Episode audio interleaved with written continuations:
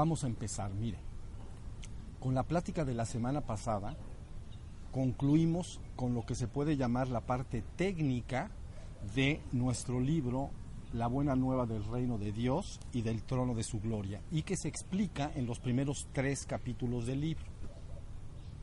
El día de hoy me gustaría hacer un repaso a estas pláticas anteriores para tener un panorama global de lo que hemos dicho.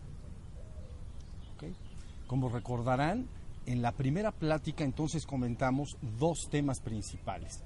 Uno, la imagen que podemos obtener de la Biblia en su conjunto y que tenemos aquí reflejada en esta gráfica. Y dos, el marco teórico mínimo, pero suficiente para poderlos guiar a todos hasta la verdad completa.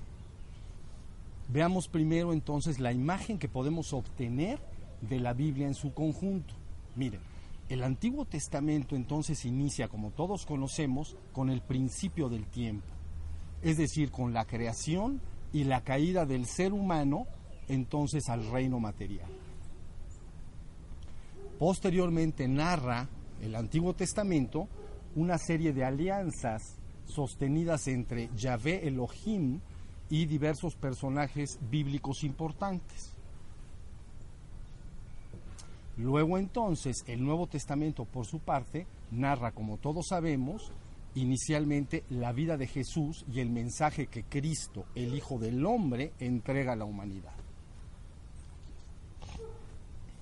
Luego entonces los evangelios, los hechos y las cartas que conforman el Nuevo Testamento nos dan el testimonio de los esfuerzos hechos por los discípulos de Jesús para difundir su mensaje por el mundo. Finalmente entonces el último documento de la Biblia, el Apocalipsis, entonces nos narra y explica la parucia, es decir, la segunda venida de Cristo al mundo, en la cual Cristo termina de revelar y consumar su obra redentora, conduciendo a la humanidad entonces de regreso al reino divino o Dios. El marco teórico entonces mínimo pero suficiente para poderlos guiar a todos hasta la verdad completa, comprende la comprensión de tres reinos. Uno, el reino divino. Dos, el reino espiritual dividido en dos, como ya lo hemos dicho, el reino espiritual ascendido y el reino espiritual caído. Y finalmente tres, el reino material. Este marco teórico explica entonces que la verdad solo está relacionada directamente con el reino divino, mientras que la ilusión guarda relación simultáneamente tanto con el reino espiritual como con el reino material.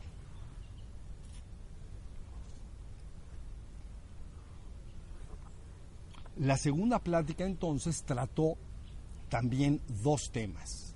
Número uno, la manifestación de la existencia, de la existencia del reino espiritual y del reino material, como el acto de inflar un globo, tal y como podemos ver en esta imagen con las flechas apuntando hacia afuera.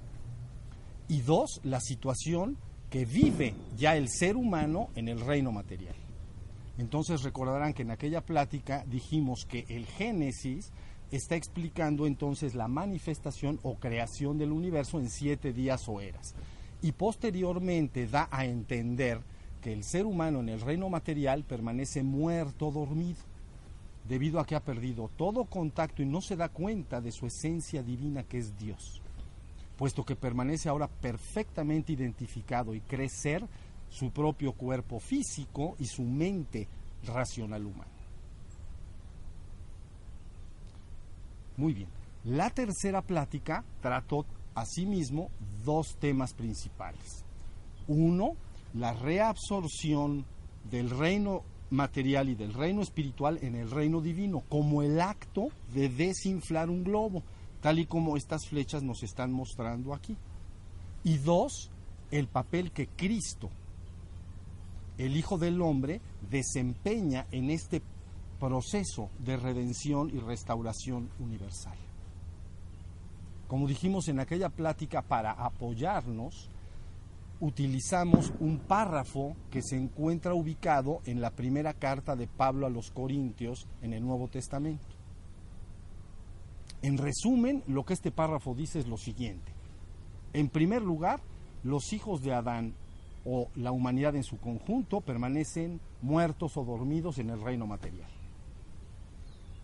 En segundo lugar, entonces, el primero en resucitar de entre los muertos o revivir o despertar es Cristo. Y entonces ya Cristo puede guiar a la humanidad de regreso al reino divino.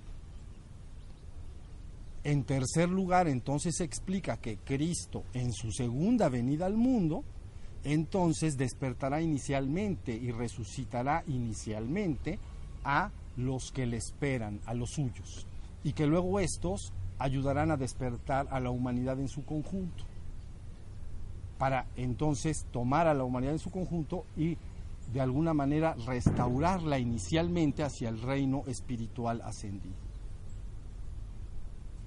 Número cuatro, este párrafo nos está diciendo que esta propia conciencia de Cristo entonces finalmente también disolverá todo el reino espiritual ascendido es decir, principados, dominaciones, potestades, etc.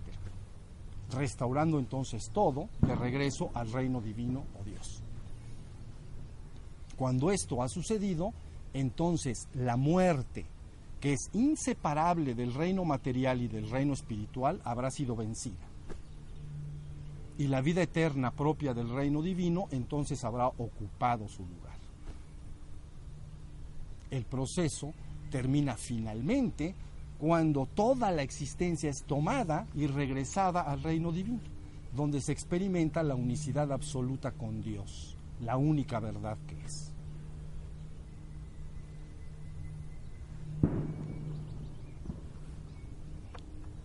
El la cuarta plática entonces trató dos temas de importancia capital. Uno, lo que es la conciencia de Cristo y dos, el mensaje original de Cristo. Sobre la conciencia original de Cristo, sobre la conciencia, sobre lo que es la conciencia de Cristo. Entonces, dijimos que cuando un ser humano o espiritual entra al reino divino, se hace una sola conciencia con Dios. Y una vez que sale nuevamente a la existencia, ya sea del reino material o del reino espiritual, lo que verdaderamente permanece es un perfecto estado de ser, sin el mínimo pensamiento en la mente, pero que vuelve a, percibir la existencia que le rodea. Y dijimos entonces que este perfecto estado de ser es un estado de ser santo, puro e inmaculado. Y dijimos entonces que este ser santo, puro e inmaculado era precisamente la conciencia de Cristo o del Hijo del Hombre. Luego, sobre el mensaje original de Cristo, dijimos que este mensaje puede ser reconstruido cuando encontramos una constante en los discursos y dichos de Cristo, es decir, en su palabra. Y como vimos en aquella ocasión, en, en los evangelios encontramos esta constante y esta constante apunta directamente a realizar una clara demarcación o separación entre la verdad y la ilusión abriendo entonces el camino de salvación para el ser humano, como ya he dicho antes, puesto que le señala con claridad la meta o el fin último que éste debe alcanzar, es decir, el reino divino o Dios. En la última plática quinta de la semana pasada, entonces lo que estuvimos viendo fue los, las prácticas que conviene al ser humano llevar a cabo para pasar desde la ilusión que es el reino de la muerte, hacia la verdad, que es el reino de la vida eterna. Dijimos que para pasar del reino material al reino espiritual ascendido, entonces se deben lograr dos cosas. En primer lugar, se debe despertar o resucitar de entre los muertos, lo que implica recobrar la propia conciencia de ser, es decir, darse cuenta de que Él es un ser que es. Y en segundo lugar, debe entonces purgar su mente, es decir, debe de purgar las impurezas y obscuridades que se encuentran alojadas en su propia mente consciente y subconsciente y que pertenecen todas ellas al reino, al reino espiritual caído, es decir, el odio, el miedo, los celos, la envidia, la ira, etc. Luego entonces dijimos que para lograr este paso, ¿no? Para lograr este paso desde el reino material hasta el reino espiritual ascendido, había dos tipos de prácticas. Uno, las prácticas de atención y dos, las prácticas de energía. Finalmente comentamos entonces que para que puedas pasar, un ser pueda pasar desde el reino espiritual ascendido hacia el reino divino, entonces existe una sola práctica, es decir, permanecer en un perfecto estado de ser santo, puro e inmaculado, por encima incluso de todos los atributos del reino espiritual ascendido, como son la paz, el amor, la armonía, la gracia, etc. Y que al permanecer en este perfecto estado de ser santo, puro e inmaculado, entonces uno se ubica a sí mismo en el punto exacto para poderse fundir con la santidad absoluta que es Dios en el reino divino. La única verdad que es. Como vemos entonces, este estado de ser santo, puro e inmaculado se asemeja a una gota de agua pura y cristalina, lista para fundirse con el infinito océano de agua cristalina y pura que es Dios. Muy bien, con lo dicho hasta aquí, entonces podemos dar por terminada esta plática para continuar ahondando la semana que entra en el tema que nos ocupa. Muchas gracias.